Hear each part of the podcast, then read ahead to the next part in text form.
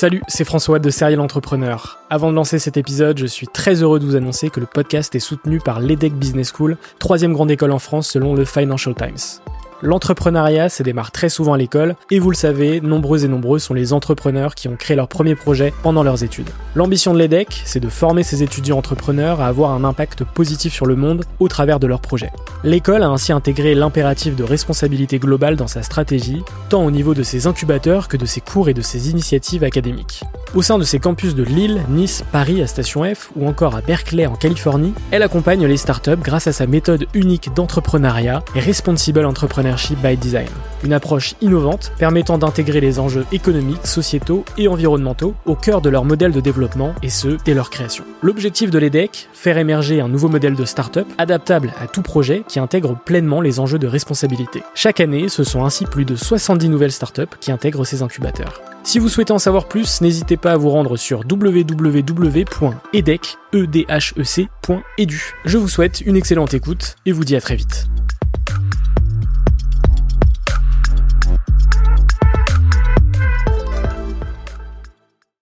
L'influence, en fait, c'est hyper large. Un entrepreneur qui fait du euh, personal branding, il va influencer d'une façon ou d'une autre. C'est vraiment beaucoup plus large que juste vendre un produit, un placement de produit comme euh, certains ont voulu Ouais. faire penser. L'opinion grand public, relier l'influence au monde des arnaques et à quelque chose de, de fake. Comme toutes les informations, dès lors que tu creuses pas et que tu vas pas euh, rechercher le contexte, ce qui se passe réellement, on te donne une info, si tu la prends telle quelle, ça veut rien dire en fait. C'est dommage que certains entrepreneurs n'utilisent pas les réseaux pour justement parler leur marque et parler de leur euh, fameux why parce que c'est ce qui permet d'embarquer les gens aussi et ça permet d'humaniser leur marque et d'incarner quelque chose de beaucoup plus fort que simplement acheter un produit pour acheter un produit quoi.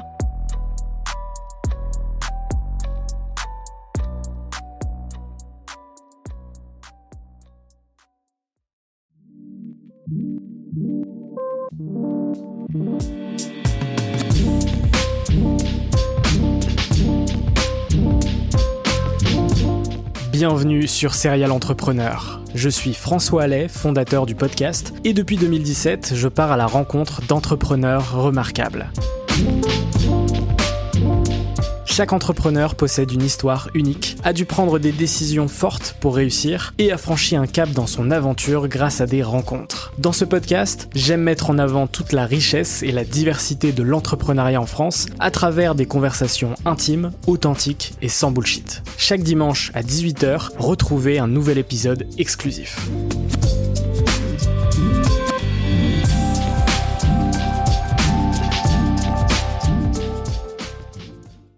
Eh bien, bonjour à toutes et à tous et bienvenue sur Serial Entrepreneur, le podcast des entrepreneurs. Aujourd'hui, je suis très heureux euh, d'être reçu par Sibéline Roux, qui est la directrice générale adjointe de Maison Made In, une agence de contenu et d'influence basée à Paris et à Montréal. Salut Sibéline, comment tu vas?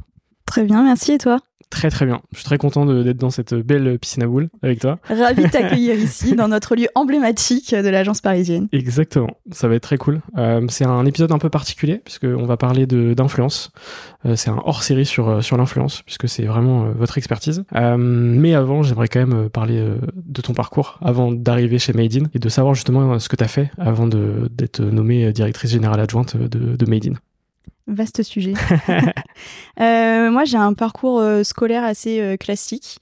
Euh, j'ai à l'école, on m'a très vite euh, filé en classe STG, donc en marketing parce que c'était un peu la classe de ceux qui ne travaillaient pas à l'école. Ça nous fait un point commun. voilà, premier point commun. Euh, donc c'était un peu une classe par défaut. J'avais pas vraiment envie d'aller là-bas, mais en même temps, je savais pas vraiment ce que je voulais faire non plus. Et finalement, ça m'a ouvert un champ des possibles qui était énorme. J'ai découvert une vraie vocation pour le marketing et pour la pub en général. Et, euh, et bah, c'est une belle surprise. Donc, merci à tous ces profs qui n'ont pas cru en moi. Parce que grâce à eux, j'en suis là aujourd'hui. Et euh, donc, voilà, j'ai fait cette euh, classe STG. J'ai eu mon bac avec mention et j'ai filé dans une école de com à Lille qui s'appelle l'ISCOM, qui est assez connue. D'ailleurs, il y en a beaucoup qui, qui font l'ISCOM et qui finissent en alternance ici. J'imagine qu'on a un point commun, un truc qui se fait. Euh, j'ai fait un, un bachelor à l'ISCOM en alternance. Et euh, donc j'ai eu pas mal d'expériences professionnelles et c'est ça que j'aimais aussi dans le dans le format des écoles, euh, c'était de pouvoir euh, voir plein de choses différentes. J'ai eu des expériences à l'étranger, en France, en agence chez l'annonceur. Et, et puis j'ai fini par travailler dans l'événementiel sportif. Donc expérience très enrichissante parce que l'événementiel, c'est hyper formateur. C'est très dur, mais c'est très formateur. Euh, quand tu te lèves à 5 heures du mat, que tout le monde rentre de soirée et que toi, tu vas euh, monter un événement. Euh, quand tu es étudiant, c'est un peu... Ça te challenge et ça t'apprend aussi un rythme de travail et de la rigueur qui est importante, je pense, pour la suite. Enfin, en tout cas, ça m'a aidé pour la suite de ma carrière. Et événementiel sportif, c'était très cool, mais j'ai eu l'opportunité de partir dans la pub, plus en digital. Et comme c'était un, domaine qui me plaisait beaucoup à titre perso, je me suis dit que j'allais tenter un peu ma chance euh, dans ça. Donc j'ai fini chez l'annonceur, un gros groupe à Paris, un gros groupe international à la pub au digital. Et c'était une belle expérience, mais ça, le côté annonceur m'a pas plu du tout. Et euh, je me suis pas retrouvée euh, dans ce qui se passait. Je leur ai proposé de faire de l'influence. Je me c'était une, une réunion euh, énorme avec, avec tout le, le pôle pub. Euh, et en fait, j'ai dit, euh, je suis la petite nana, mon premier CDI. J'ai dit, bah, ce serait cool qu'on fasse de l'influence. j'ai parlé d'Enjoy Phoenix parce que je me souviens qu'à l'époque, c'était vraiment elle que je regardais. Et puis, c'était la Lena situation de l'époque. Ouais, c'est ça. elle explosait. Et puis à ce moment-là, c'était vraiment elle qui représentait l'influence en France, entre guillemets, même s'il y avait beaucoup d'autres créateurs qui étaient connus. Et, euh, et on m'a rionné, on m'a dit, mais pas du tout, Sylvie, tu fais fausse route, c'est pas du tout la direction qu'il faut qu'on prenne. Et, euh, et, donc voilà, et je suis sortie de cette réunion, j'ai eu un appel du Canada qui m'a proposé un poste. Donc j'ai été débauchée euh, pour aller travailler au Canada. J'ai dit oui j'ai quitté mon CDI, donc mes parents ont fait les gros yeux, ils se sont dit oula, qu'est-ce qu'elle nous fait là? Elle quitte son appart, son poste, son mec, euh, et elle part. Et, euh, et je suis partie au Canada et j'ai eu une très très belle expérience pendant plus de six mois dans un organisme communautaire où là pour le coup je faisais et l'événementiel et du digital. On était une toute petite équipe. Euh, J'étais en binôme avec un autre Français et on, on a vraiment euh, tout donné pour que ça fonctionne et ça a en effet très bien marché. On a mis en place des choses qui sont encore en place aujourd'hui, donc on est très très content de ça. Chaque année, on se refait le petit anniversaire, tu sais, on en reparle, euh, donc euh, donc c'est cool. Et euh, et là-bas, j'ai rencontré une influenceuse, donc influenceuse, le terme est un peu vulgaire, une créatrice de contenu qui est une make-up artiste dans le cinéma, qui était sur YouTube et que je suivais déjà depuis un moment. Elle avait un agent et je me suis dit ok, il y a un truc à faire voilà. Et en rentrant en France, j'ai discuté avec une de mes copines euh, créatrices de contenu, qui s'appelle Safia, euh, qui, qui m'a dit bah, Tu devrais te rapprocher de telle agence. Moi, je travaillais un petit peu avec eux. Euh, j'ai commencé dans une, une autre agence, du coup, pendant quatre ans. j'ai un petit peu gravi les échelons comme ça. Je suis partie. pour monter mon projet entrepreneurial dans la culture en plein Covid, le sens du timing. Euh, et le Covid est arrivé par là et je me suis aussi vite retrouvée confrontée au fait que l'entrepreneuriat, c'est ça isole beaucoup. Euh, et du coup, je me suis dit, ok, je veux retourner dans une agence parce que c'est ça qui me plaît.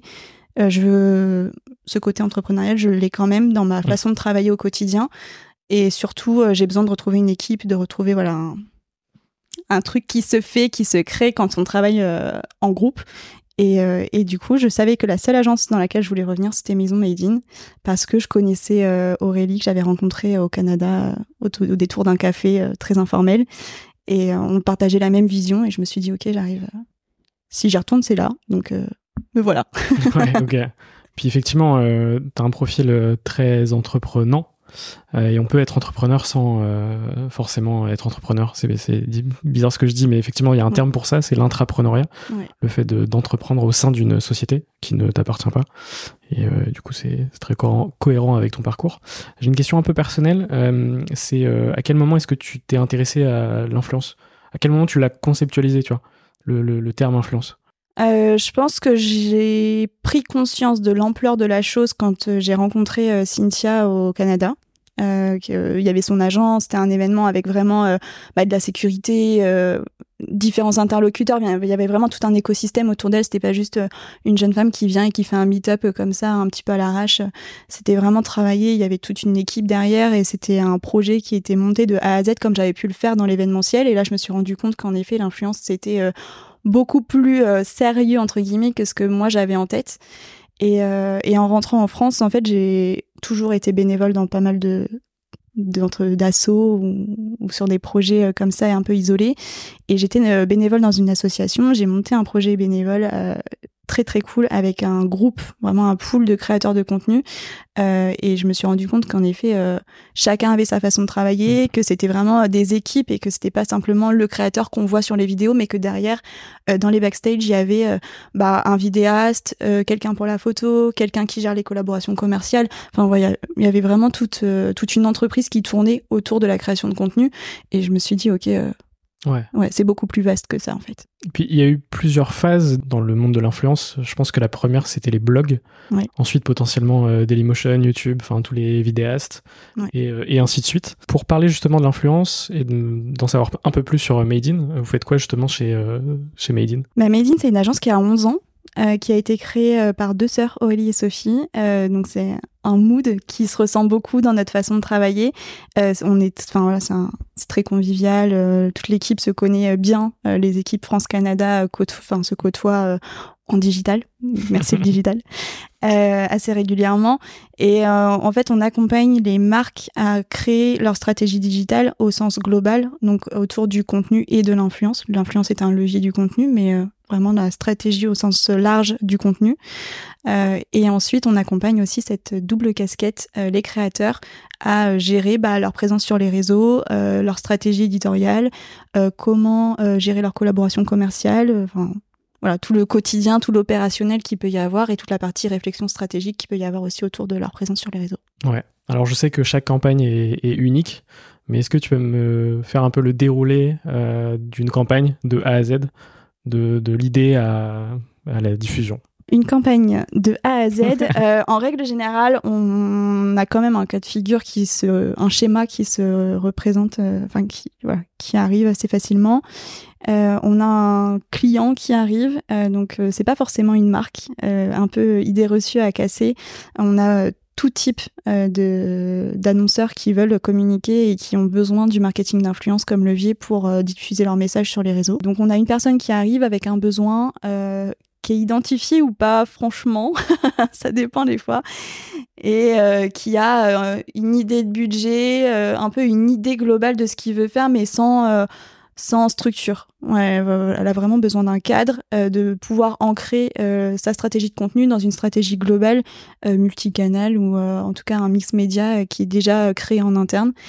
Et, nous, notre rôle, c'est du coup de leur présenter une stratégie.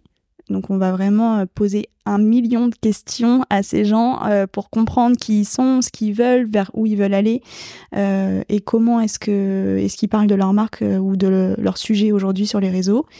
Euh, et euh, en fonction de ça, on va définir une stratégie qu'on valide ensemble. Cette stratégie, elle est validée. On définit un casting de profils avec lesquels on va travailler. Là, je te parle de l'influence parce que c'est le sujet d'aujourd'hui. Un casting euh, qui est travaillé par un planeur stratégique et un gestionnaire de campagne. Et ensuite, on va dérouler toute la partie opérationnelle de la campagne, le recrutement d'un profil ou plusieurs, la création d'un brief, la validation des contenus avant publication et l'analyse de ce qui s'est passé. Ouais, tout, tout simplement. Tout simplement. Est-ce que tu peux euh, me donner deux exemples de, de, campagnes qui ont été réalisées par Made in euh, ces derniers mois, ces dernières années? Euh, Je pense que c'est quand même le, le groupe Castel, euh, qui est notre client historique, qu'on accompagne depuis des années et qui nous fait confiance depuis des années. Donc euh, c'est un plaisir de travailler avec le groupe Castel et Parangon qui les accompagne aussi sur leur leur stratégie au global. là, pour le coup, on a un rôle de d'influence et de contenu où euh, on va créer euh, des, un dispositif avec Norbert et une brigade de d'influenceurs food ou créateurs de contenu food euh, qui sont activés pour créer des recettes tout au long de l'année. Ok, dès que ça parle de, de nourriture, c'est chez nous. ok, super intéressant. Euh, c'est quoi pour toi la, la force du marketing d'influence? Bah pour moi, le marketing d'influence, c'est un levier marketing extrêmement puissant parce qu'on incarne un message euh, j'ai regardé euh, récemment le podcast que tu as fait avec Manuel Diaz euh, et je rejoins totalement sa vision sur ça. Et pour le coup, c'est prendre l'influence et l'isoler du reste d'une stratégie de marque. C'est pas pertinent et c'est dommage parce que c'est vraiment l'utiliser à une mini échelle de valeur alors que ça pourrait vraiment avoir une ampleur plus importante. c'est un des leviers du marketing digital aujourd'hui mais bien utilisé, il fait vraiment euh, des, il a vraiment des super résultats et, et ça permet d'incarner une marque, de représenter différents personas parce que justement les créateurs sont tellement euh, différents les uns des autres qu'ils vont pouvoir représenter des, des personnes différentes qui font partie de l'audience cible d'une marque. Euh, et ça, c'est pas possible de le faire euh, avec des médias plus, plus traditionnels que, que l'influence, quoi. Puis il y avait une, une phrase qui m'avait euh, marqué dans, dans l'interview, c'est que euh, Manuel disait que l'influence était une conséquence. Et ça, c'est hyper important de le rappeler parce qu'effectivement, euh, avant l'influence, il y a de la création de contenu. Il y a parfois pas mal d'années de création de contenu sans influence. Parfois, c'est comme ça que ça se passe. quoi. C'est d'ailleurs souvent comme ça que ça se passe. Ouais, je pense. Et puis, on a aussi ce côté où l'influence, c'est c'est beaucoup plus que ce qu'on voit sur les réseaux aujourd'hui. L'influence, c'est un peu présente dans notre quotidien à tous. Euh, on peut tous influencer quelqu'un dans notre entourage quand on parle d'un produit qu'on a aimé ou qu'on n'a pas aimé. Euh, les journalistes euh, bah, étaient un petit peu les premiers influenceurs puisqu'avec leur avis, ils donnaient aussi des recommandations. voilà, enfin l'influence en fait c'est hyper large et c'est pas un entrepreneur qui fait du personal branding, bah il va influencer d'une façon ou d'une autre. donc c'est vraiment beaucoup plus large que juste vendre un produit, un placement de produit comme certains ont voulu faire penser. Et je rebondis sur ce que tu dis, parce qu'effectivement, euh, ces dernières années en France, euh, les entrepreneurs sont de plus en plus des créateurs de contenu et du coup, euh, par la suite, des influenceurs. Qu'est-ce que tu penses de ce développement d'entrepreneurs influenceurs en France ces dernières années? Bah, Pour moi, c'est la suite logique. Enfin, ça a toujours été, sauf que c'était peut-être pas identifié comme tel, mais on a toujours admiré euh, entre guillemets les en tout cas on a toujours connu euh, qui étaient euh, les personnes derrière une marque dès lors qu'ils faisaient parler d'eux dans les médias ou ou sur d'autres plateformes, je sais pas comment, mais voilà, enfin, il y a plein de façons de faire parler de soi. Euh, on les connaissait pas avec ce côté plus personnel et plus intimiste que permettent les réseaux aujourd'hui, parce qu'on a une proximité qui se crée quand on crée une stories. Bah forcément, c'est on se sent plus proche de la personne que quand on lit un article dans le journal pour autant, euh, c'est un peu la même mécanique. Donc euh, pour moi, c'est un peu la suite logique et c'est dommage que certains entrepreneurs n'utilisent pas les réseaux pour euh, justement parler de leur marque et parler de leur fameux why parce que c'est ce qui permet d'embarquer les gens aussi. et ceux qui le font le font en général avec brio mm. et ça permet d'humaniser leur marque et d'incarner quelque chose de beaucoup plus fort que simplement acheter un produit pour acheter un produit quoi. Puis c'est aussi le fait de devenir euh, leur propre média. Tu vois, je pense à, un Théo Lyon, euh, à un Anthony Bourbon par exemple. en fait, ils sont clairement devenus euh, leur propre média, même si ça, leur, ça leur arrive de passer dans d'autres médias. c'est quand même, ils ont une force de frappe beaucoup plus puissante que des entrepreneurs qui ne communiqueraient pas sur ce qu'ils font, quoi. Ouais, je pense que c'est important pour leur société, c'est important pour leurs équipes, euh, c'est important parce qu'en fait ça fait rayonner euh, l'entreprise en règle générale et ça fait rayonner une façon de penser et aujourd'hui les habitudes de consommation on le voit elles évoluent euh, les consommateurs ils achètent plus seulement une marque parce qu'il y a un bon rapport qualité-prix ils achètent parce que il y a un, un message, il y a des valeurs, en tout cas la marque représente quelque chose qui les inspire. Et s'ils connaissent pas la marque et qu'ils commencent à la connaître via ces valeurs, via ces messages qu'on véhicule, bah ils vont avoir envie de la consommer, ils vont être fidèles plus facilement. Donc euh, pour moi, c'est indissociable euh, d'une part pour aller recruter de nouvelles parts de marché, pour recruter des équipes en interne et les fidéliser, et puis ensuite pour fidéliser ses clients sur le long terme, euh, continuer à faire parler de la marque et être fier des produits qu'on consomme, c'est un point qui est devenu important. Donc il faut continuer à communiquer autour de ce qu'il y a, enfin ouais, sur ce qu'il y a autour de la marque et pas simplement sur le produit quoi. Ouais, je suis complètement aligné avec ça. Ces dernières années, le monde de l'influence a été impacté par des, des, gens pas très bienveillants, euh, les influenceurs de télé-réalité. C'est quoi l'impact qui a été euh, justement sur le, monde de l'influence? Et sur le mot influenceur aussi Ouais, le mot influenceur, alors tu vois, je l'utilise encore parfois. péjoratif. ouais. C'est euh, un terme que, qui est pas très apprécié. pour autant, c'est pas un gros mot. C'est juste que dans le langage courant, on l'utilise, euh, mais en effet, euh, le terme créateur de contenu est favorisé et représente euh, davantage les personnes avec qui on a l'habitude de travailler. Pour moi, tout ce qui s'est passé autour de l'influence et notamment autour de ce gate, merci Bouba, c'est important et il fallait que ça arrive. donc ça s'est fait d'une façon qui est peut-être pas la meilleure, mais en tout cas, c'est arrivé et finalement, les conséquences, je préfère retenir que les positives. Euh, ça a fait du nettoyage. Ouais, ça a énormément épuré le marché. Euh, ça a énormément euh, revalorisé ceux qui devaient être revalorisés. Et bah, malheureusement pour ceux qui, qui ne devaient pas l'être, ils, ont, ils ont perdu bah, le peu d'impact qu'ils pouvaient avoir. Je pense que c'est important. Ça a permis à toutes les agences, en tout cas tous les acteurs de, de l'influence, de se d'avoir une cause commune et de créer une cohésion.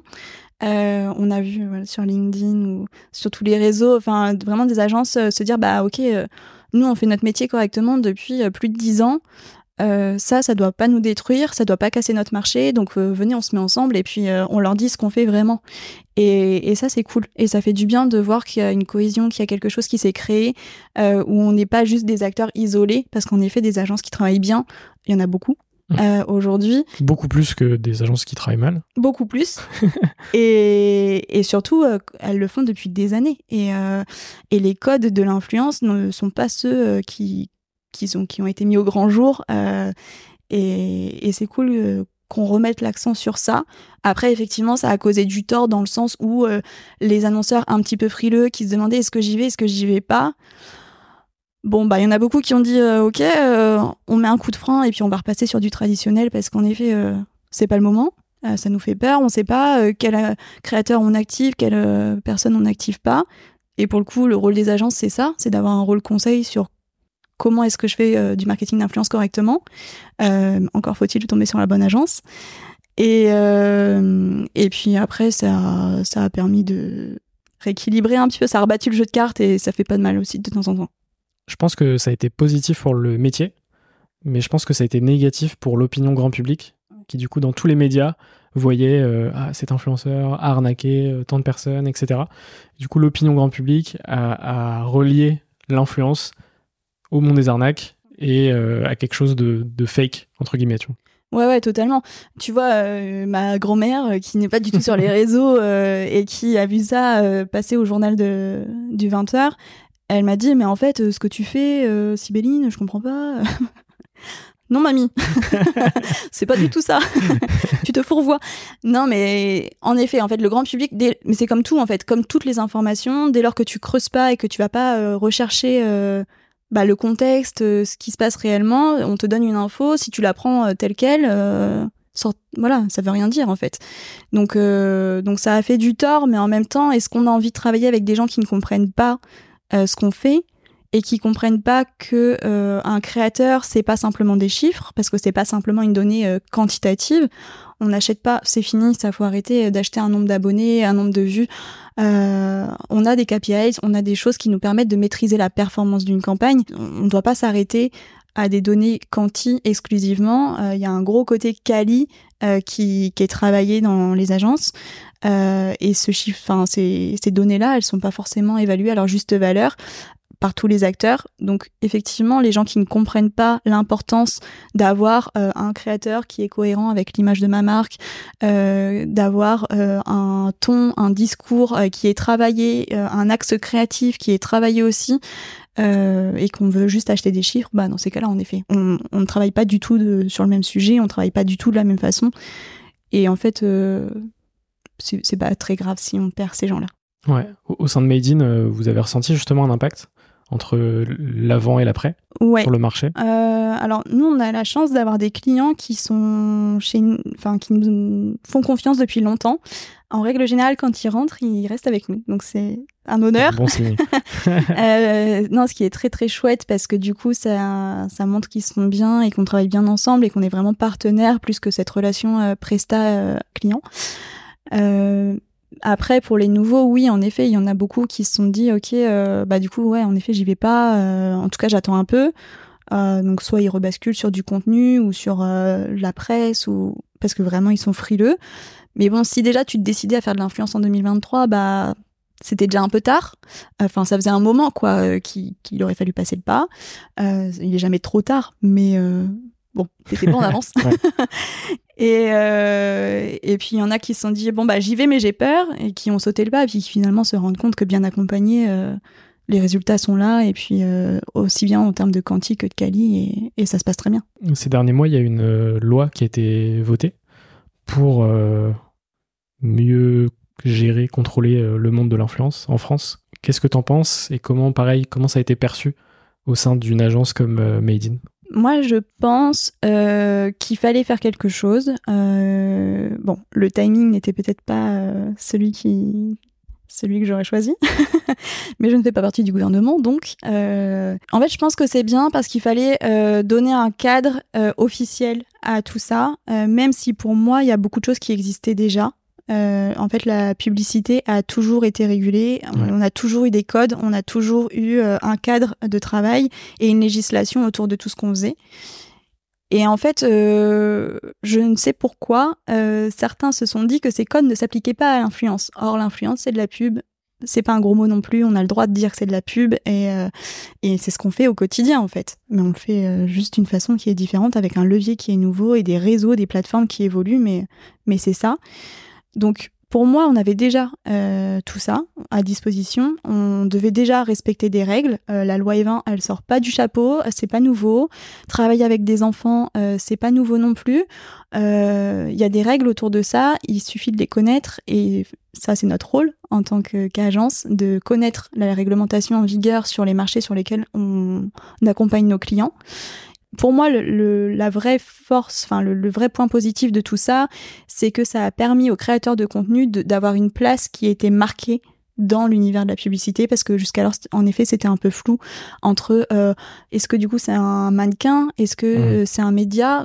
Comment est-ce qu'on se positionne par rapport à ça? Donc donner une définition au terme influenceur et créateur de contenu ça a été positif pour voilà remettre un petit peu l'église au milieu du village et on se dit ok euh, bah en fait l'influence ouais c'est un levier ça fait partie de la pub et on le met là et aujourd'hui ça existe donc pour ça ça a été positif après euh, la réglementation en soi euh, elle existait déjà. Pour moi, elle existait déjà. On va pouvoir passer à la partie finale du podcast avec quelques petites questions rapides. Évidemment, à chaque fois, tu as le temps d'y répondre. Des questions un peu plus personnelles. On change du, du monde de l'influence. Qu'est-ce que tu fais pour aller mieux? Je vais. Euh, alors, je fais plein de trucs, mais en général, je me raccroche à l'art. Donc je vais soit au musée, soit je peins, soit je lis, soit j'écoute de la musique. Ouais, je pense que c'est un, bon moyen de, se détendre. Quel est ton plus grand rêve? Mon plus grand rêve, euh, bah, c'est de construire une, une, école. Voilà. Ok, trop à Cuba, si tu veux tout savoir. Trop cool, trop stylé. Euh, c'est quoi ta plus grande peur? Euh, La maladie, je pense. Est-ce que tu as un livre à me conseiller? Je lis un livre de Paula Soto, qui est une poète vénézuélienne, qui est très bien. Est-ce que tu as un film ou une série à me conseiller? Bah, J'ai énormément aimé la série sur Spotify. Je ne l'ai pas encore euh, vue, mais on me l'a déjà conseillé. Non, je ne je te spoil pas. Mais elle est vraiment bien. Bah, je sais que chaque épisode euh, a un point de vue différent sur la même histoire et du coup ça te permet de voir à quel point une histoire peut... Euh, ouais, autour de la création vraiment de l'entreprise et puis tu vois les différents points de vue et à quel point c'est beaucoup plus complexe que, que ça en a l'air parce que chacun a ses problématiques et enfin vraiment c'est hyper bien fait. Je te conseille. Bah, écoute, il faut, absolument que je la vois en plus. Euh, y a-t-il une question que tu aurais aimé que je te pose mais que je ne t'ai pas posée? Euh, Pourquoi la piscine à balles? Allez, let's go. bah, la piscine à balles, c'est un peu notre lieu de détente, de brainstorm, de voilà. Quand on, je sais pas, quand il y a eu un truc qui s'est pas bien passé ou au contraire, on est très content euh, et qu'on a besoin de créativité ou en tout cas, voilà, qu'on a besoin de couper un petit peu avec ce, avec le bureau un peu plus traditionnel. On vient de la piscine à balles. C'est ici que les, les, meilleures idées euh, sortent. Ouais, c'est C'est de là qu'on sort nos meilleures campagnes. Ok, très cool. J'ai rajouté une question euh, pour, euh, pour ces nouveaux épisodes qui s'appelle la question reverse. Et c'est y a-t-il une question que tu souhaiterais me poser? C'est toi qui prends le, le, rôle de host pour une, une question. Ah, très cool ça. Pourquoi le podcast? Oh, c'est une très bonne question. En fait, quand je me suis lancé en 2017, c'était un format qui était hyper accessible. Au départ, je me suis lancé que qu'en audio dans ma chambre euh, d'étudiant. Euh, j'avais juste euh, deux petits micros branchés à un ordi, donc c'était vraiment l'accessibilité que je trouvais cool. Et l'autre l'autre sujet, c'était le côté intimiste du format que je trouvais très intéressant, et, et notamment le fait de pouvoir creuser des discussions avec n'importe qui. C'était vraiment ces deux choses, l'accessibilité et le côté intimiste du format, tout simplement. Ok, trop bien. trop bien. Dernière question, généralement je pose c'est quoi pour toi un entrepreneur? Mais là je vais te demander c'est quoi pour toi un influenceur? Euh, bah, Du coup pour moi un, créateur de contenu. un créateur de contenu c'est une personne qui apporte de la valeur à travers le contenu qu'il propose euh, sur les différentes plateformes sur lesquels il est, parce qu'en général, les créateurs sont quand même actifs sur plusieurs plateformes différentes. Et dès lors que tu apportes de la valeur à quelqu'un, que ce soit pour du divertissement sur un sujet précis, parce qu'il y a beaucoup de niches très différentes, euh, tu es un créateur de contenu. Super, bah, ce seront les mots de la fin. Merci beaucoup Sibélie. Merci à toi. J'espère que ça t'a plu. Oui. Et j'espère que toi qui nous as regardé écouter, ça t'a plu aussi, ce petit épisode hors série. Et on se mettra évidemment tous les liens en description, et puis on se retrouve au prochain épisode. Salut